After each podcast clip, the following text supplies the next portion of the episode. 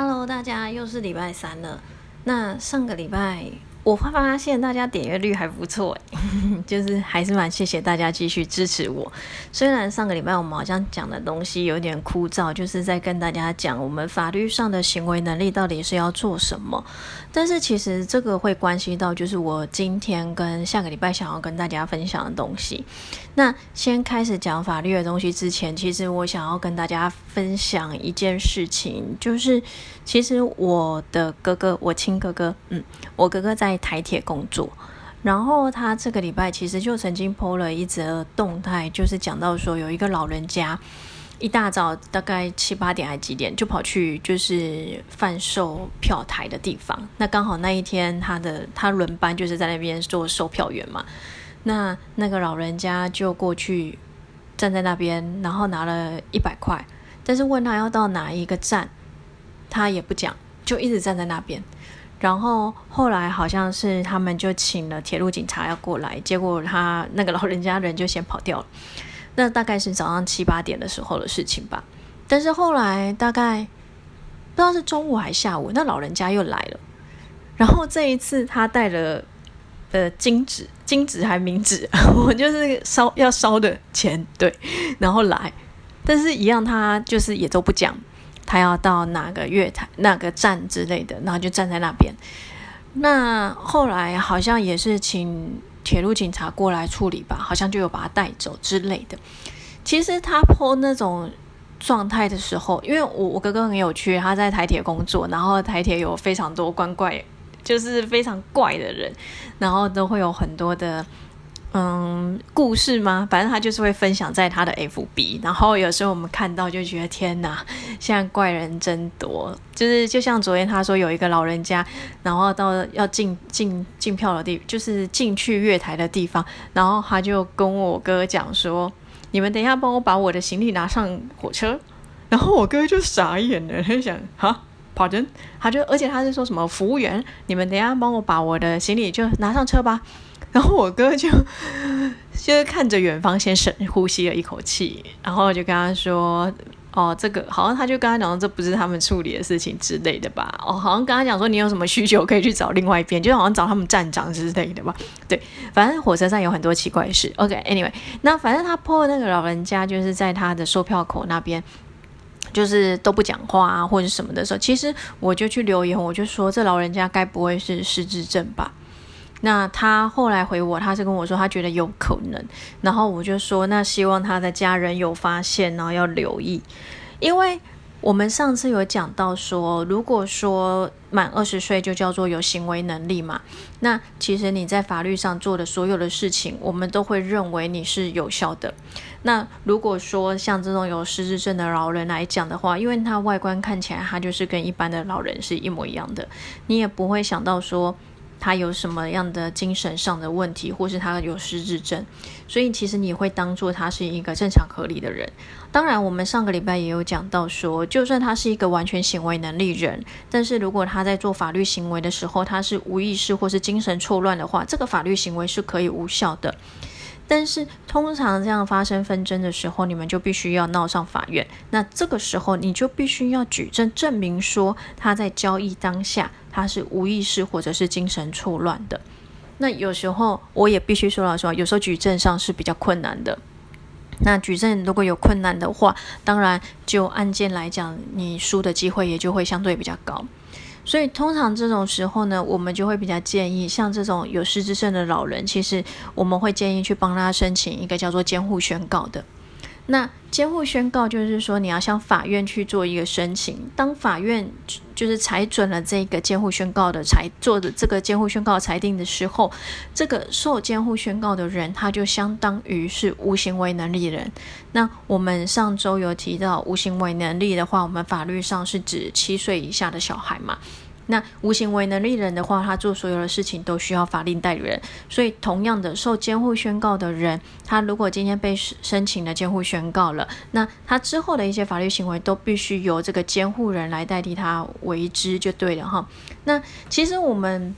对这个制度不熟的人蛮多的，那有误解的人也很多。以前的话是叫禁制产。但是就以前的法律只有单纯的一个禁制产，那后来把它区分成监护宣告跟辅助宣告。那辅助宣告是我们下周会跟大家讲的。那监护宣告来讲的话，就是他就是把呃受监护宣告人他就是无行为能力，所以其实就相当于一个小 baby。我都说这样记比较快。那误解的地方呢，其实在于说，很多人就是像这种失智症老人，那可能小孩子要开始争产，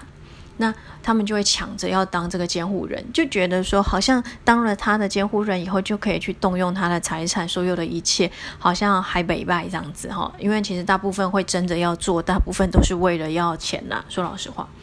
可是我也必须跟大家讲，这是一个很大的误解，因为做监护人其实没有这么好做哈。因为如果说你要做监护人的话，基本上你去动用他的财产是 OK，但是原则上你动用他这些财产是要为了他的利益。那如果说你不是为了他的利益的话，那其实就会有问题。那再来呢，也不是说你想要怎么去处分都可以哦。有一些行为，其实我们法律就规定了说，你必须要先问法院。法院准了才行，像是说你要买卖不动产，就是代理他去买卖不动产，他可能名下有很多房子，但是你就是想要卖了变现，你自己要 A 那个钱哦，不行啊，这个你也要问法院可不可以？那再来呢，就是说假设他现在住在一个房子里面，那个房子他他租来的，或者是他租给别人他的房子之类的，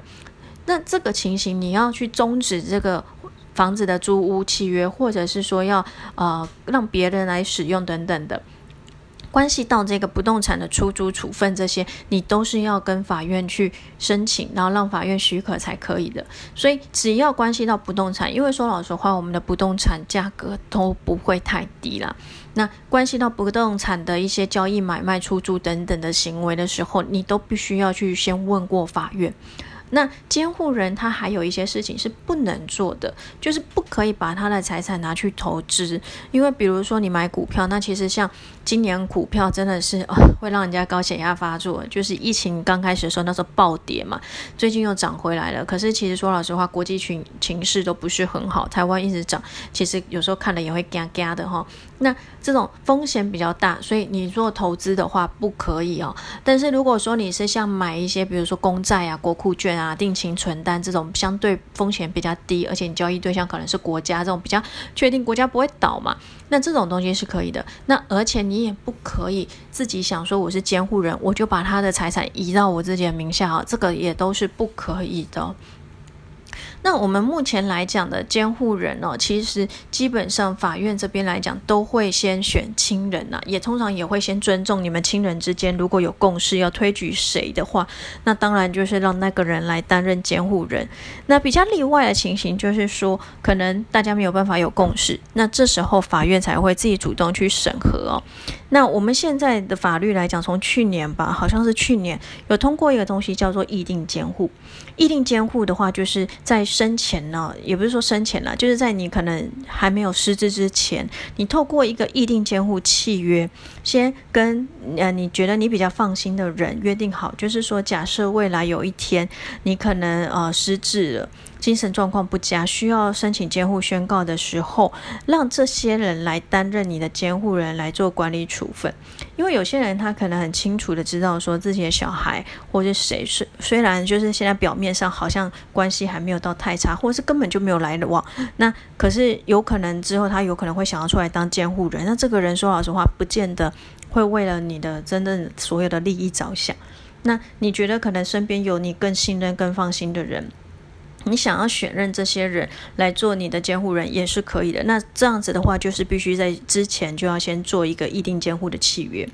那议定监护契约其实做成以后，你要向公证人这边做成公证书，那这个契约才算是成立哦。那成立当然就还要有一个生效，生效时点就是当你如果。被申请监护宣告，而法院真的认为你需要受监护宣告的时候，就会发生了效力。那原则上有契约的话，当然就会依照这个议定监护契约来做优先的考量。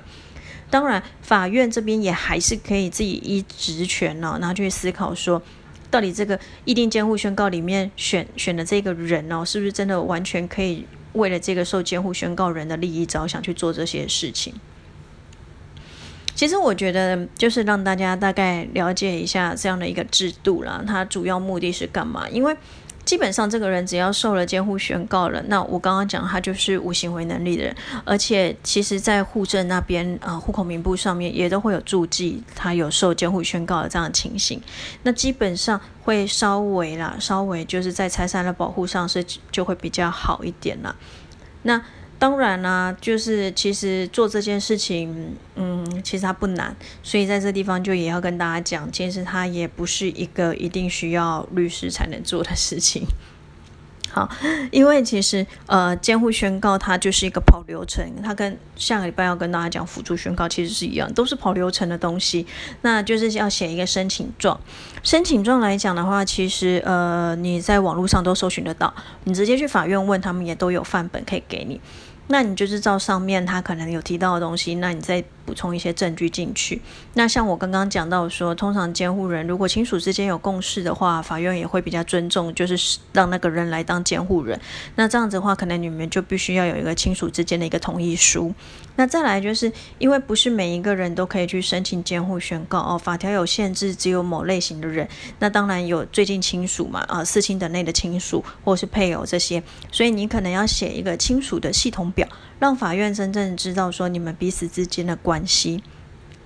那监护宣告里面还有必须有一个人是负责开具财产清册的人，这个人就不可以是就是想要当监护人的这个人，因为呃，就像公司管理，我们会说董事监事。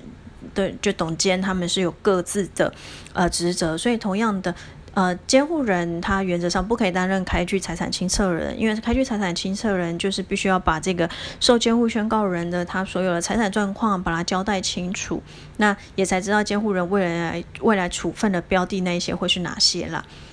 那监护宣告来讲，你申请以后，其实法院就是会呃审理嘛，那他也会请你们要去做鉴定。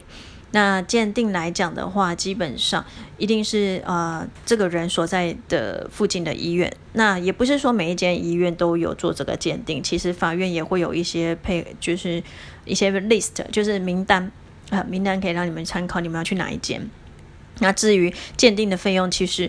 嗯每一间医院都不一样，大概是一万二左右之类的吧，一万二、一万五之类的，就真的是看看看医院了，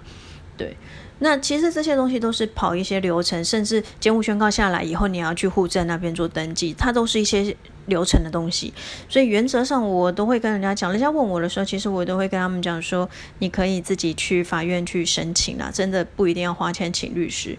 当然你要找律师，我我我也必须说，律师一定会很高兴啊，因为有案子可以接。可是我会跟他讲，反正我的个性就是这样，就是。我我会觉得可以帮大家省一点钱的地方，我就会跟大家老实讲了。那在这个部分，其实我觉得现在还蛮多人都会去申请这个东西的，因为呃不知道为什么现在失智症状况还蛮严重的哦，蛮多老人都有失智的问题。那或者是说曾经有人就是发生重大车祸，发生重大车祸以后就是可能变成植物人，或是脑部有受伤。那因为其实他们或许在外观上看起来跟大家差不多，除了植物人了哈。那避免他发生了一些交易行为以后，然后就是造成他一些财产上的损害，甚至是他也有可能被诈骗。可是因为他就是失智嘛，他搞不清楚状况，对啊，所以呃，通常这种情形，我们都还是会建议去申请一下监护宣告会比较好。嗯，那我觉得也可以跟大家分享一件事情，就是说大家如果真的无聊的话啦，你们可以去那个。呃，YouTube YouTube 上面去搜寻呃失智症，对微电影。其实因为我之前要去金门做类似的演讲的时候，我其实查了非常多的资料跟影片。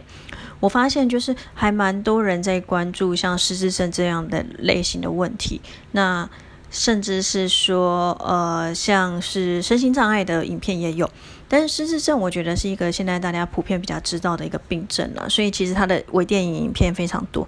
哦。我必须老实说，那其实还蛮催泪的。就是如果说嗯想要看看短片影片的时候，其实可以看一下啦，因为有一些广告、一些宣导短片，我觉得都还蛮 touch 到人心的。那我觉得大家就是没事要多关心一下家中的老人家吧，或许。或许啦，我不知道，或许就是多关心他们一下，让他们的生活有一点变化，或许也可以比较不会失智吧。嗯，我自己猜的啦。嗯，好啦，那就这样子啦。那我们下个礼拜，下个礼拜再跟大家分享一下辅助宣告是什么好了。这一集今天这一集讲的有点太长了，那我们就下个礼拜再见喽，拜拜。